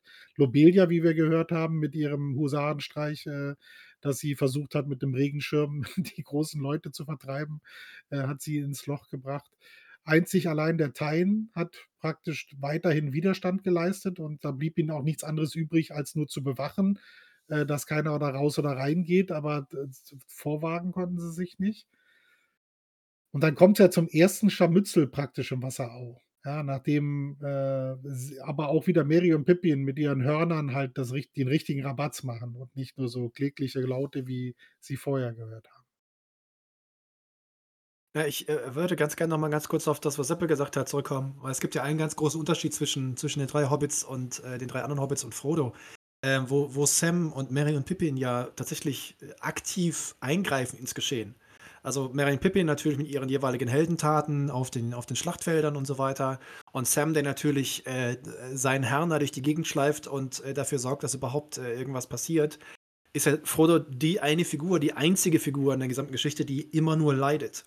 Also, der Frodo kann ja nichts machen. Frodo ist so unter dem Ring natürlich äh, das ist so 'n bisschen, wenn man wenn man, ne, wieder so 'n bisschen unterschwellig zwischen den Zeilen lesen möchte, äh, und es ist ja auch durchaus das eine oder andere Mal erwähnt worden, dass Tolkien bestimmt sein Leben lang schwer depressiv war, äh, posttraumatischen Stress natürlich immer wieder erlebt hat in Episoden, äh, bei dem Verlust in seiner Kindheit und dann der Erfahrung an der Somme im Ersten Weltkrieg. Ähm, das ist so für Leute, die die depressiv sind und die ähnliche vergleichbare Erkrankung haben, das ist eine unglaubliche Bürde und Last. Und, äh, du versuchst einfach nur irgendwie über die Runden zu kommen und möglichst keinen Stress oder irgendwas zu haben und möchtest auch nicht, dass irgendjemand anders dasselbe erleidet. Also, da, äh, glaube ich ich d es gibt immer dieses Gespräch: „Welche Figur ist denn Tolkien eigentlich im Herrn der Ringe?“ Weil die einigen Leute sagen: „Ja, er hat sich 'n bisschen in Faramir reingeschrieben oder vielleicht ist er 'n bisschen Gandalf oder vielleicht ist er 'n bisschen Tom Bombadil oder so.“ Ähm, und ich glaube, dass Teile von von ihm definitiv auch, äh, als für die Figur Frodo, äh, definitiv, äh, 'ne 'ne Funktion gehabt haben. Und er halt da gesessen hat eigentlich sollte es keinen Krieg geben. Es ist halt nur leider 'ne Realität. Also, du kannst ja nichts dran ändern. Also, die die kommen dann nach Wasserau und müssen halt erst mal 'n kleinen Kampf führen und dann wissen sie sofort, äh, wenn wir jetzt hier 'n Aufstand proben, müssen wir den auch knallhart durchziehen, weil die Strolche kommen jetzt auf jeden Fall alle. Und genau das passiert ja dann auch, ne, mit irgendwie 100 Mann oder so. Mhm. Na, das erste Scharmützel ist ja relativ schnell, ja? Da fällt der Anführer, das ist ja eigentlich dann der erste Tote tatsächlich dann in diesem Konflikt. Die restlichen werden zusammengeschnürt und in eins dieser Häuser geschli geschliffen, Wir ja? wissen nicht, wann Loto verschwunden ist, deswegen können wir das nicht so genau sagen, wer als Erster gefallen ist. Also, in Bezug auf die Befreiung, ja? Und wir wissen ja auch nicht, wo Loto geblieben ist. Das wird ja bis Aha. zum Schluss nicht wirklich aufgelöst. Gibt ja nur diese Vermutung. Und ja, also, das deckt sich aber mit all dem, was dann folgt, ja? Frodo ist eher der passivere Charakter, ja, aufgrund all dem, was er erlebt hat. Und Merry, Pippin und Sam auch sind ja sehr proaktiv, ja? Sam gleich der „Ich will zu Hüttinger“, ja? Nicht nur, um zu gucken, ob der Bauer noch da ist. Er will natürlich gucken, ob seine Rosi noch da ist.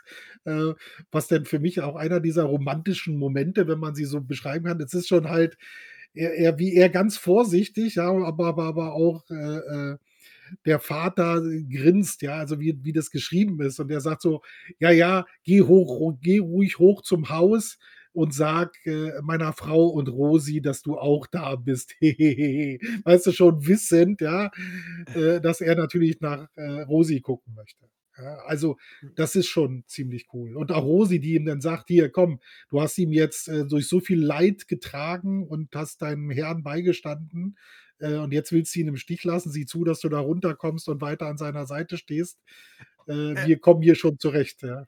Ja, das das war zu viel für Sam. Es hätte eine wochenlange Antwort erfordert oder gar keine.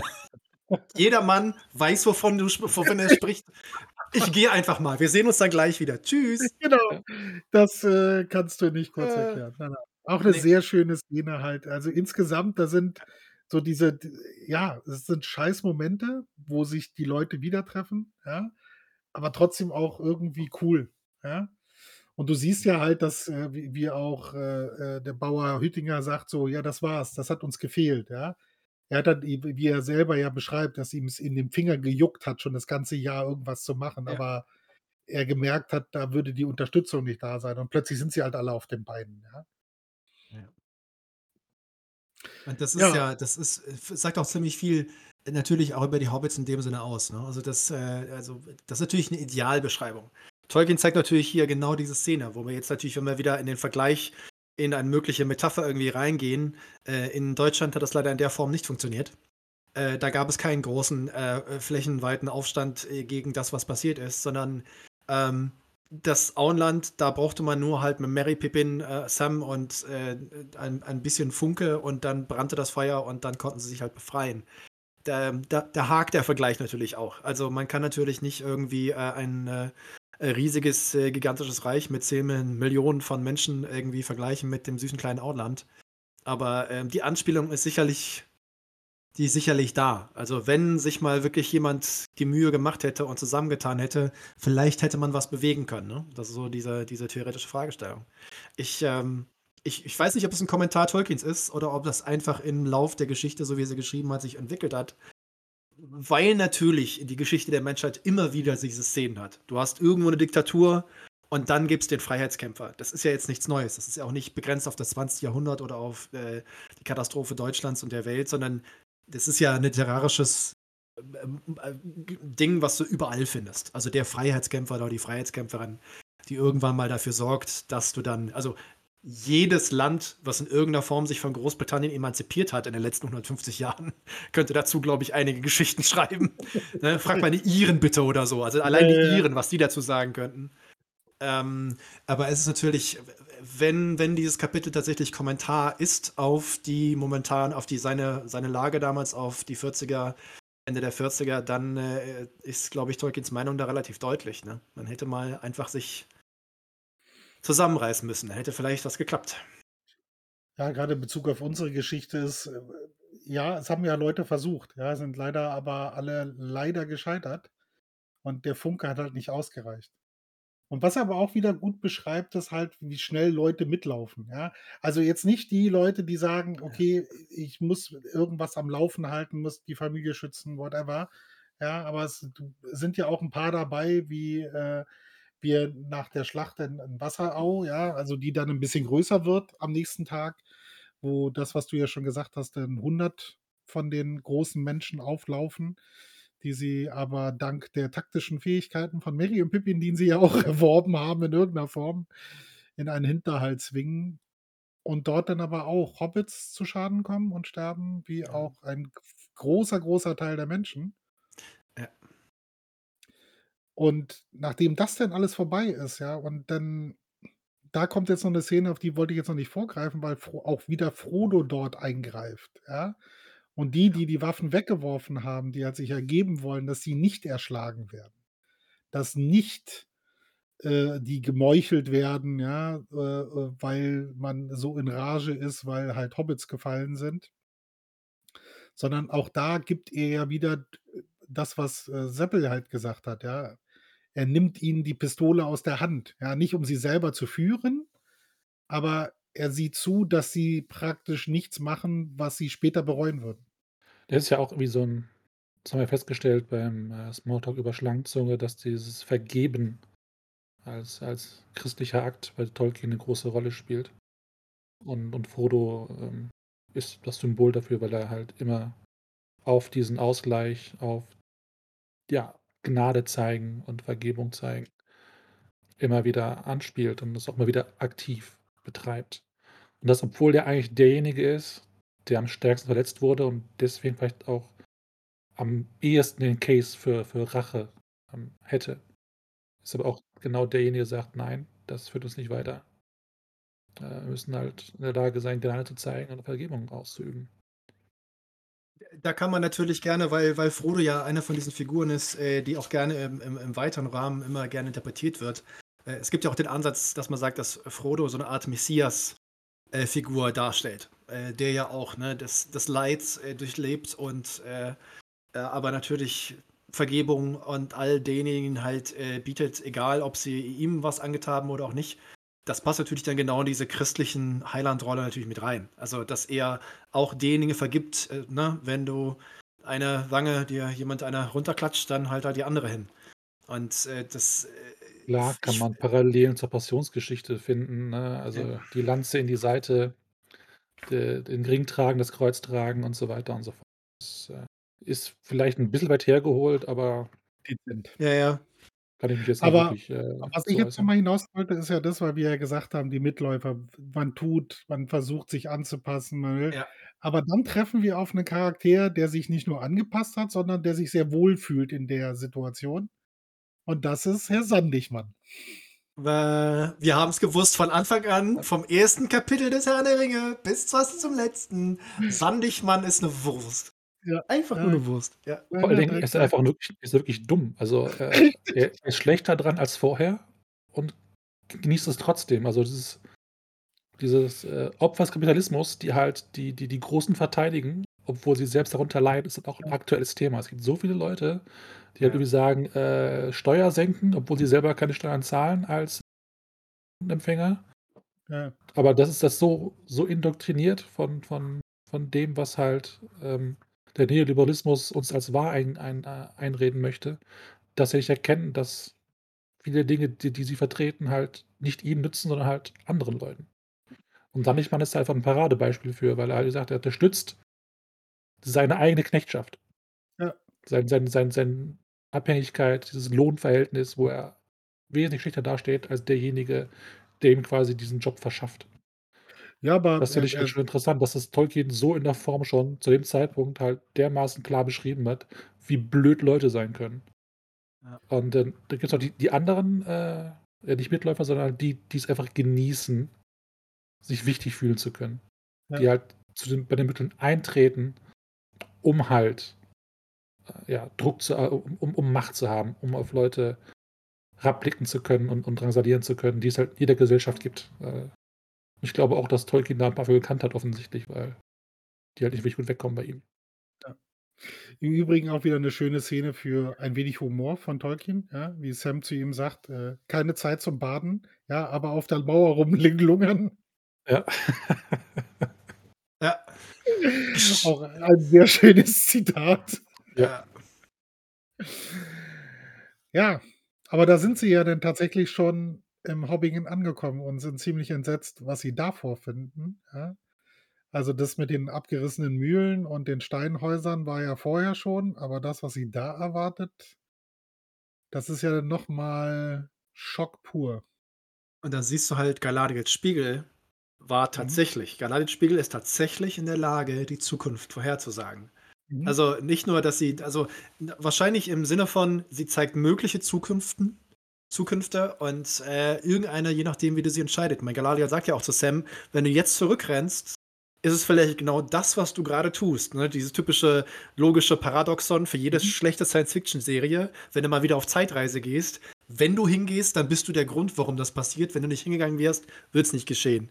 Aber der. Haken ist halt, was was was Sam ja auch sagt, so lauthals: „Sie graben den Beutelhaldenweg auf. Der der Ohm wird rausgeschickt. Ich muss zurück.“ Und sie sagt: „Ne, du musst dich entscheiden. Entweder gehst du mit deinem mit deinem Herrn Frodo und hilfst ihm oder du gehst halt zurück und vielleicht passiert's trotzdem. Also, du weißt es ja nicht.“ Und er so: „Äh, wenn ich nach Hause komme und irgendwas davon stimmt, Alter, da kriegt ihr aber richtig eins aufs Maul.“ Ähm, und hier sind wir. Ja. Und genau das diese Szene, die er gesehen hat, ist wahr geworden. Und Ja. ich hä dass dass dass Sam nicht explodiert, ist auch schon 'ne ziemliche emotionale Leistung, finde ich. Na, wir haben er er ist ja schon die ganze Zeit im Wasserau er will dahin, er will den Ohm. Ja, er will Ja, wissen, was klar. aus dem Ohm geworden ist. Ja. Und, äh, nur Bauer Hüttinger kann ihn ja mehr oder weniger 'n bisschen beruhigen. Und sie holen ihn ja dann noch in der Nacht, ja? Ja. Er rennt ja noch Ja. mal los und holt ihn da aus dem Pflegeheim, dem sie ihn hin untergebracht haben, Ja, ja. reißt entreißt ihm dieser den den dem dem äh, diesem schrecklichen Haus.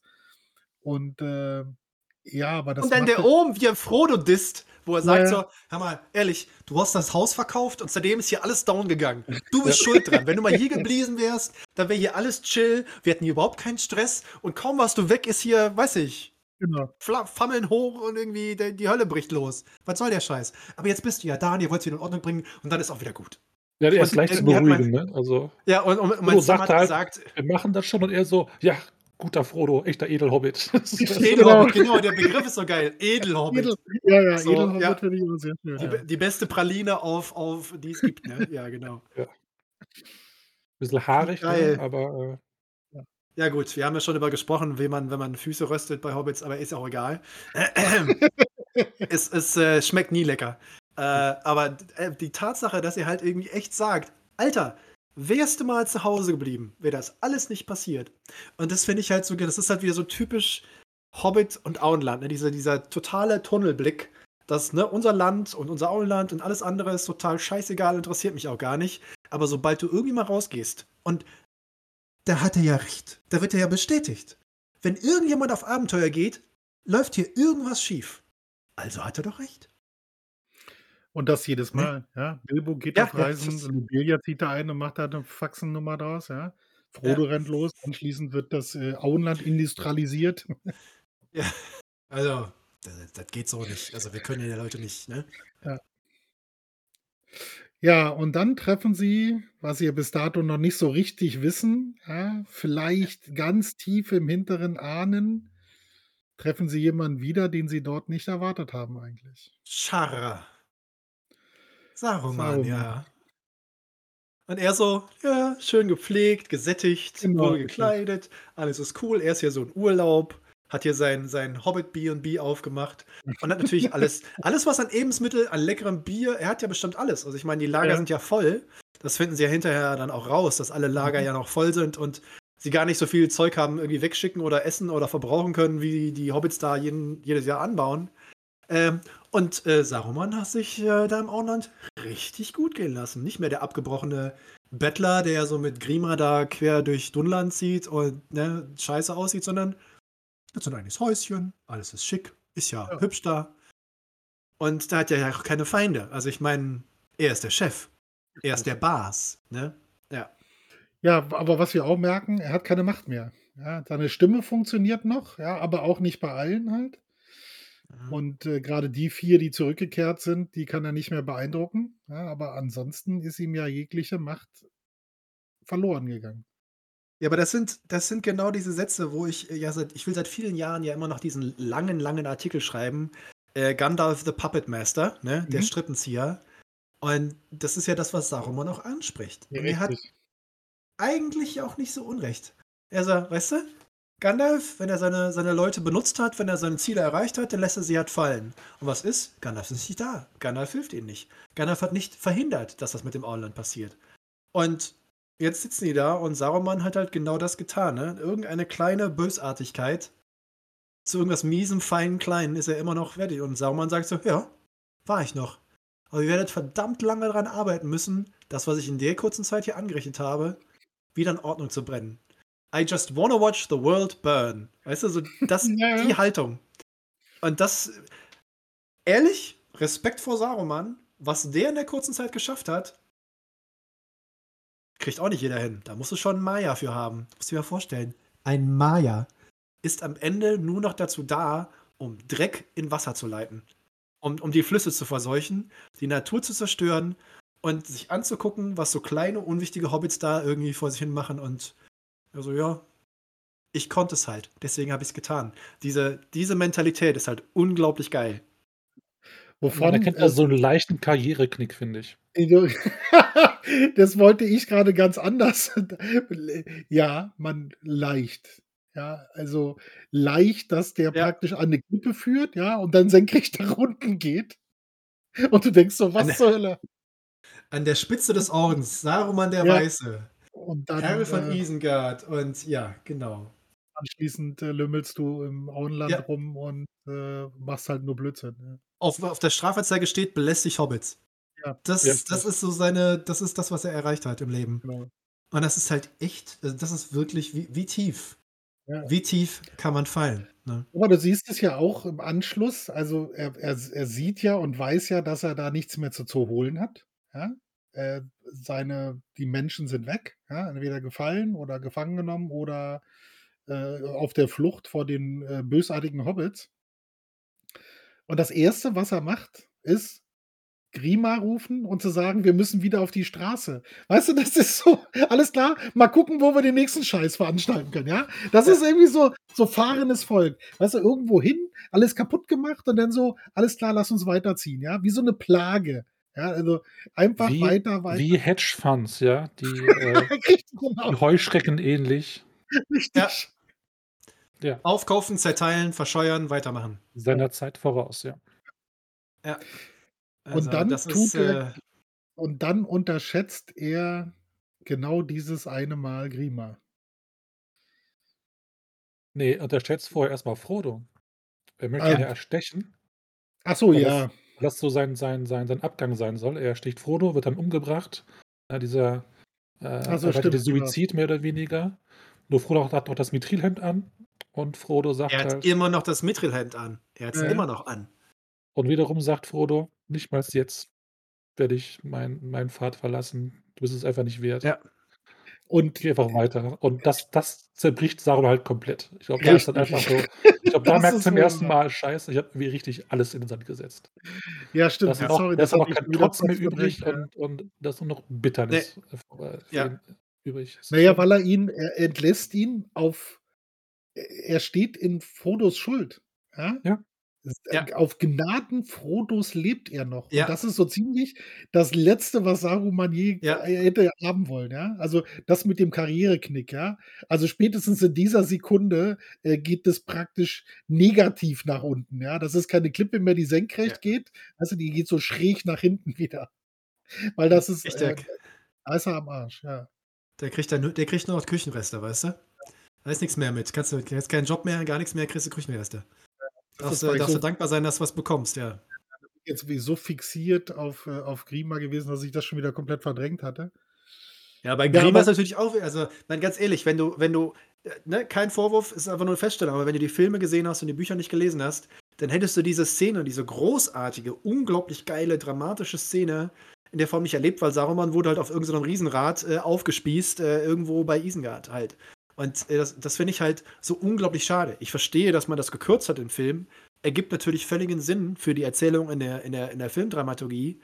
Ähm, aber das hier, dieser Moment, wo Saruman sich zu zu Frodo umdreht und sagt: „Du bist groß geworden, Hobbit. Meine Rache ist ist ihrer ihrer Süße beraubt.“ Ja. Weißt du, allein schon so was, dass dass dass dass einer der mächtigsten Maya in Mittelerde auch das muss man sich vorstellen. Das ist ja so Saruman wird bestimmt irgendwie 1,80, 1,85 oder 1,90 groß sein und vor ihm steht so 'n 90 Zentimeter kleiner, wollfüßiger Honk und zeigt ihm seine Grenzen auf. Weißt du, wenn du wenn du wenigstens en par bist mit deinem Gegner, wenn du sagen kannst: „Okay, ich habe verloren gegen den Besten, kann ich mit leben, ist okay.“ Aber das ist 'n Hobbit. Und dann sagt er noch so: „Ja, komm hier, Grima, komm mal mit.“ Und da macht er dann ich glaube, das ist auch der Punkt, warum er diesen Fehler macht. Ja. Diesen einen Denkfehler, dass er dass er in dem Moment so völlig geschockt ist durch Frodos Verhalten, durch wie er ihn behandelt.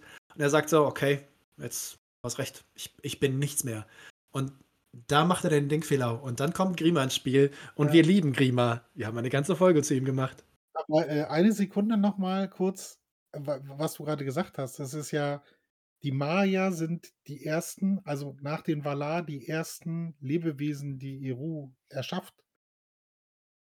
So, Ja. und dann wissen wir ja um wir kennen das Silmarillion, äh, wir wissen um die um die die die die die Völker, die geboren wurden, ja? Die Erstgeborenen, die Menschen, die Zwerge, ja? Wir wissen, Hobbits spielen da in dieser ganzen Mythologie keine wirkliche Rolle. Sie tauchen da nicht auf, ja? Selbst die Ents, ja, die, äh, sagen, sie sind von Anbeginn der Zeit da, hatten ja bis zu dem Moment, wo sie äh, wo sie auf Mer wo Entba ähm, Baumbart auf äh, äh, auf Merry und Pippin trifft, äh, wussten sie den ja auch nicht einzuordnen, ja? Das Ja. heißt, wir reden hier von einem Volk, das zumindest nicht durch Eru offenbart wurde, gegenüber einer Person, die zu den ersten Lebewesen der der Geschichte ever gehört, ja? Das 10.000 Jahre alt, ja. Ja, das ist schon und der sagt dir so: „Ja, tritt mal ab, Alter.“ Ja, nicht Du hast einfach nicht drauf. Chill mal. So, aber jetzt zu Grima, unser Liebling, den wir ja tatsächlich 'ne ganze Ah. Folge so. Und wieder geht Saruman sehr hart mit seinem mit seinem Spielzeug um, ja? Und disst ihn. Und was hatten wir ja auch in der Grima-Folge? Es wird Grima die Wahl gelassen. Er er disst ihn ja nicht nur, er nimmt ihm die Möglichkeit, vielleicht die letzte Chance zu ergreifen. Wollte ja, ja, ne, ich sage ja, zuerst sagt er: „Hier, Grima, los, Ja. ab, es geht jetzt hier voran“ und, äh und dann lässt ihm ja Frodo die Wahl, zu bleiben und sich erst mal auszuruhen und sich zu lösen. Und das macht Saruman kaputt, genau.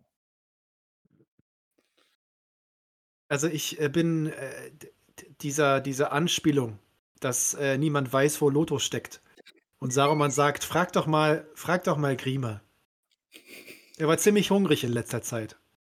Und denkst dir so: „Oh, Alter, ernsthaft jetzt, Mann? Du hast die Lager voll, überall ist Essen und ah.“ Und wir haben ja wirklich also, ein großer Teil der Folge, die wir ja mit Grima gemacht haben, ging ja auch unter anderem diese diese toxische Beziehung, ne, diese Abhängigkeit, diese Missbrauchssituation, dass Saruman ihn immer niedriger treibt. So so tief wie Saruman fällt, noch tiefer fällt Grima. Er war mal ein Mann Rohans. Er war mal jemand, der wirklich eigentlich für Theoden da sein wollte, ihn beraten wollte, was Gutes tun wollte. Und jetzt am Ende ist er vermutlich Kannibale geworden. Mindestens einmal. Und dann denkst du dir auch so Ist das Kannibalismus, weil ein Hobbit ist und man selber Mensch ist? Also, ich meine, müsste man nicht einen anderen Menschen essen, um Kannibale zu sein? Oder bin ich jetzt grade am Worte spalten? Du bist äh, du bist 'n bisschen spitzfindig unterwegs, ja? Sehr Ich glaube, schön, per sehr schön. Definition ist es kein Kannibalismus, nein. Äh, ja gut, okay. Nein, aber das trotzdem, also, alleine diese Anspielung macht ihm ja selbst wenn er jetzt gesagt hätte, ja, er will bleiben, würde das ja immer mitschwingen. Ja, Lothar war nicht beliebt, ja, aber das ist 'n Ende, was ihm auch keiner gewünscht hat. Ne. Das, was Frodo ja auch sagt, ne: „Wir wir vielleicht müssen wir Lothar retten.“ Und Merry und Pippin Ja. sagen so: „Was, wir sollen Lothar retten? Die Arschkrampe?“ Und Frodo sagt: „Ey, Leute, denkt mal 'ne Sekunde nach. Wahrscheinlich ist er schon längst Gefangener in seiner eigenen in seinem eigenen Haus, wenn überhaupt, ne?“ Und, äh, da hat Frodo ja offensichtlich nicht Unrecht. Ja. Jedenfalls nicht. Ne. Ja, und da kommt in den Büchern Sarumans Ende und nicht, äh, bei Isengard. Ja. Und was für 'n geiles Ende ist das. Ja. Dir springt der die Schlangenzunge auf den Rücken und ohne kurz zu zucken, du, ohne langes Intro: „Ich werde dich jetzt töten“ und was wir aus den ganzen Filmen kennen, ja? Nein, er springt ihm auf 'n Rücken und zieht das Messer einmal an der Kehle entlang. Ja. Sodass, äh, das Ende Sarumans relativ schnell ist. Ja, was, äh, ein ziemlich deutliches Indiz übrigens ist, äh, dass, äh, Grima das, äh, nicht zum 1. Mal tut. Ne. Dafür braucht man nämlich, äh, in der Regel ein bisschen Erfahrung, wenn man das mal Ja. so schnell sauber machen möchte oder so. Ohne Frage. Was das mit Lothar vielleicht auch noch mal und so. Ja. Ja, zumindest stellt er ja klar, dass er nicht einfach losgegangen ist, Lothar zu killen, um ihn dann anschließend aufzuessen, sondern dass Ja. zumindestens die Tötung auf Befehl von Saruman war. Ja, ja. Ja, und dann läuft unser guter Schlangenzunge weg und findet dann aber auch sein jähes Ende. Was Muss ich ich mal an kurz überlegen, ist das dieselbe Anzahl Pfeile, die Boromir abkriegt? Das wäre wieder so typisch Tolkien, dass er Zahlen ich wiederholt. Warte mal, warte mal. Ich ich habe im Kopf 3. 3 Hobbitbogen. Ja, Ja. 3 Pfeile, wie bei Boromir. Ja, ja, ja, ja. Das hat seine Gründe, ne? Ja. Was aber dann passiert, ist ja, als Saruman fällt und praktisch diese weiße Wolke oder der der der der der der Dunst, der von von der Leiche aufgeht. Ja, das finde ich halt ist auch das ist so das der Abschluss der Karriere Sarumans, ja? Wie er beschreibt, dass das praktisch nach oben in die Luft geht kurz nach Westen schaut, aus Westen der kalte Wind kommt und es löst sich nur auf. Das heißt, dass ihm die Rückkehr nach Valinor auch untersagt war. Also, Was natürlich wieder so eine von diesen vielen Anspielungen ist, die Tolkien immer gerne einbaut, die du nicht verstehen kannst. Du ahnst, da ist irgend 'ne Bedeutung, Außer du hast halt das Silmarillion zum Beispiel dann Ja, ja, gelesen ja, und klar. natürlich verstehst, woher es kommt, ne? Aber das ist halt so, so eine geile, so ein Satz wieder Anspielung auf einen viel größeren Hintergrund und du dich halt fragst so, Kamalwind und löst sich mit einem Seufzer, mit einem Seufzer in nichts auf. Ja. Ey, geil. Das heißt, du kehrst nicht in die unsterblichen Lande zurück. So, und dann ist äh, Tolkien übrigens äh, der Mensch, der, der ganz klar für die nächsten fünf Jahrzehnte jeden Horror, jeden Gruselfilm oder sonst irgendeinen Monsterfilm gemacht hat, der genau erklärt, wie das auszusehen hat. Das habt ihr alle schon tausendmal gesehen, ob in der Mumie oder irgendwelchen anderen Kackfilmen. Frodo blickte voll Mitleid und Entsetzen hinunter auf die Leiche. Denn während er schaute, schien es, dass viele Jahre des Todes plötzlich in ihr sichtbar wurden und sie schrumpfte zusammen und das runzelige Gesicht wurde zu Hautfetzen auf einem abscheulichen Schädel.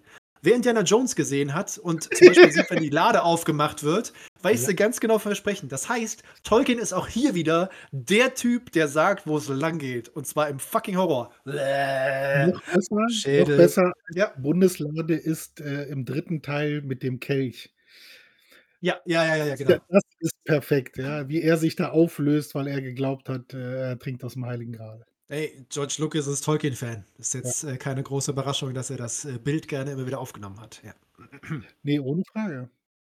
Ja. Und jetzt sind wir am Der Ende letzte Tote Befreiung. des Ringkriegs. Ja. Ey, wie bitter. Wie bitter ist das? Also, das ist halt, äh, war das Sam, der, glaube ich, dann sagte, das, das Schlimme ist, es ist zu Hause. Und das ist, was der Seppel ja auch erwähnt hat, ne? Wenn, wenn du wirklich, wenn der Krieg überall ist, dann bleibt auch niemand verschont. Es gibt keine Sicherheit. Es gibt kein Zuhause, das unbelastet bleibt. Und äh, genau das ist ja passiert. Und dass, dass das halt zum Beispiel im Film nicht dargestellt wird, nimmt der Komplexität der gesamten Geschichte natürlich unheimlich viel. Ne? Also, äh, okay, nach, nach gefühlten 13 Stunden Extended äh, weiß man irgendwann mal auch nicht mehr, irgendwann muss auch mal Schluss sein. Ne? Aber ähm, was das Besondere dieses Kapitels hier ausmacht, zumindest, zumindest für mich, ist, dass du kommst eigentlich nach Hause. Alles muss gut sein. Das Happy End wird schon erwartet. Und dann wird dir noch, zeigt dir das Leben nochmal den Stinkefinger und rammt dir den Schädel ins Gesicht und sagt, nee, mein Freund, das kann dir auch zu Hause passieren. Das kann dir bei den Menschen passieren, die du liebst, die du schätzt. Deine, du weißt, wenn du nach Hause kommst, dein Zuhause ist nicht mehr dasselbe.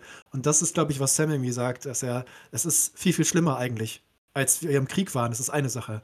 Aber wir kommen nach Hause und es ist wie Mordor. Mhm. Das ist der Vergleich, wie Mordor. Das sagt Frodo bestätigt das noch einmal, als, es, äh, als sie in diesen Häusern umhergehen und sie feststellen, wie. Als sie in Beutels End sind, sagen sie das. Ja, weil Beutels Oh, End ja, ja, ja. gewohnt ist, es stinkt, ja, und sie finden halt nicht so Ah. niemanden Beutels End. Verlassen, ja.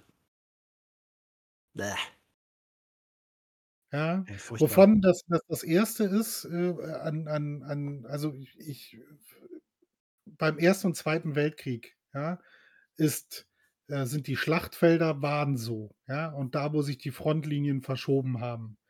Ja, aber wenn, als der Erste Weltkrieg vorbei war und auch auch der Zweite Weltkrieg vorbei kam, vorbei war, bist du nach Hause gekommen und hast natürlich Trümmer vorgefunden. Ja, aber es war in Anführungsstrichen Frieden. Was, mit was mir so durch den Kopf geht, ist, äh, wo ich da viel größere Anleihen sehe, sind sowas wie den Civil War bei den Amerikanern. Weil da waren die Fronten so, also da hat es ja tatsächlich ins Hinterland getrieben, ja.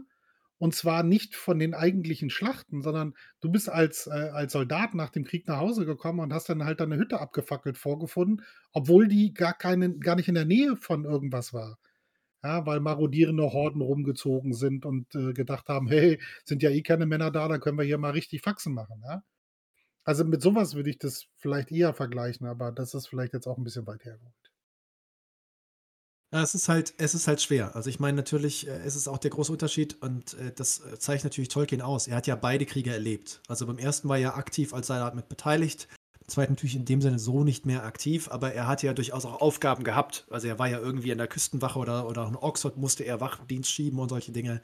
Also er war da durchaus äh, natürlich von betroffen und seine Kinder waren natürlich alle äh, im Militärdienst in einer anderen Form. Äh, die Jungs sowieso und seine Tochter ja auch im, im medizinischen Dienst. Und ähm, Das ist aber eben, ich glaube, das ist genau der Unterschied. Im Ersten Weltkrieg fand alles irgendwo in irgendwelchen Frontlinien statt, die ganz weit weg waren, im Niemandsland. Und im Zweiten fielen halt Bomben in England. Also im Ersten Weltkrieg gab es, da gab es mal so einen Zeppelin-Angriff, ne? So, so die ersten Zeppeline. Das sind so diese Horror, Horrorbilder und Horrorgeschichten, die sie dann so erzählen. Aber das war ja, England in dem Sinne war ja so nicht groß bedroht. Und im Zweiten Weltkrieg ist halt, also ich meine, ich war ein Jahr in Schottland, ich war in Aberdeen und sitze da irgendwie als Student und lese dann so eine Schlagzeile, ja, Fliegerbombe der Deutschen gefunden, wir müssen irgendwie die Tankstelle da räumen oder sowas. Und ich sitze da und denke so als Deutscher, der auch neuere deutsche Geschichte studiert hat, fuck, stimmt. Wir waren ja in Norwegen und der Weg von Norwegen nach Schottland ist gar nicht so weit.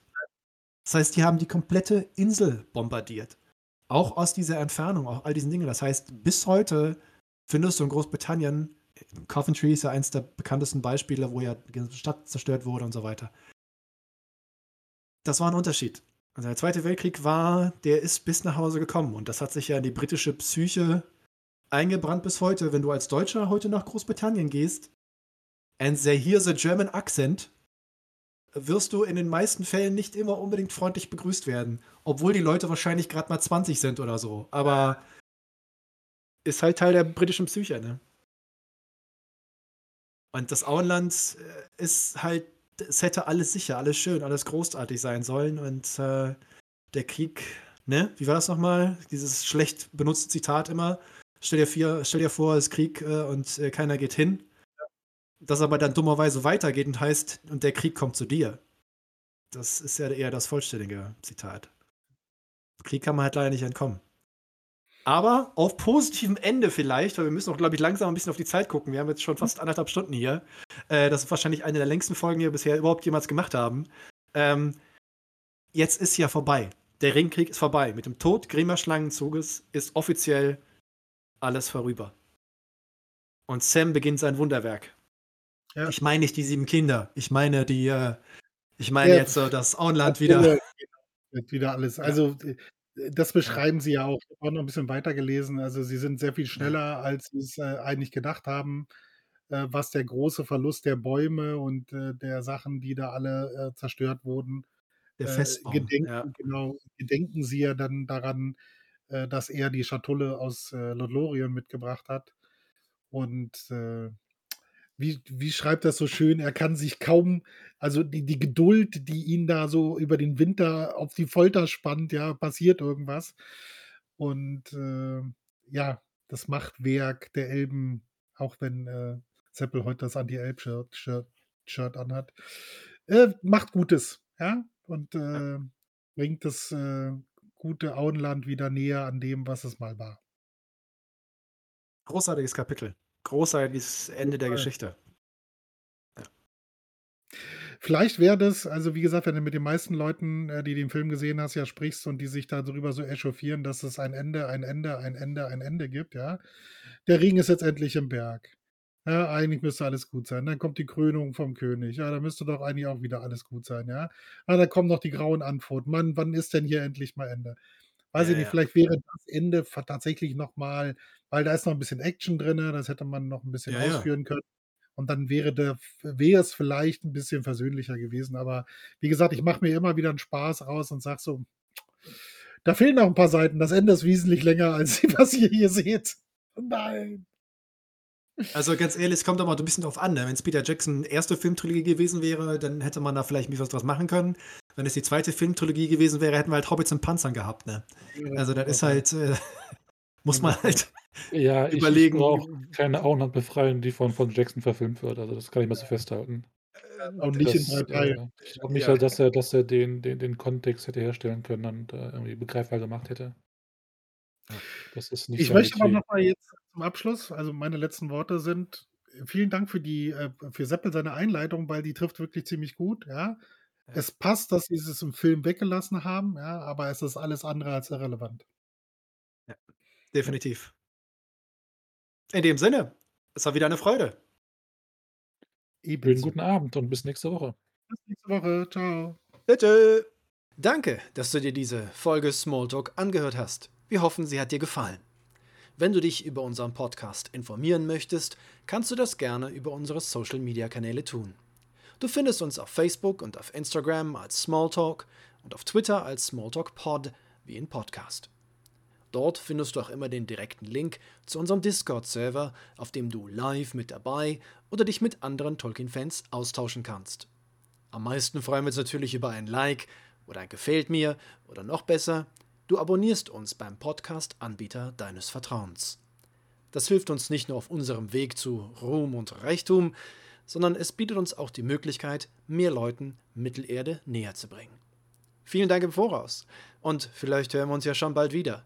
Eine neue Folge wird jeden Dienstagabend hochgeladen. Wir freuen uns auf jeden Fall.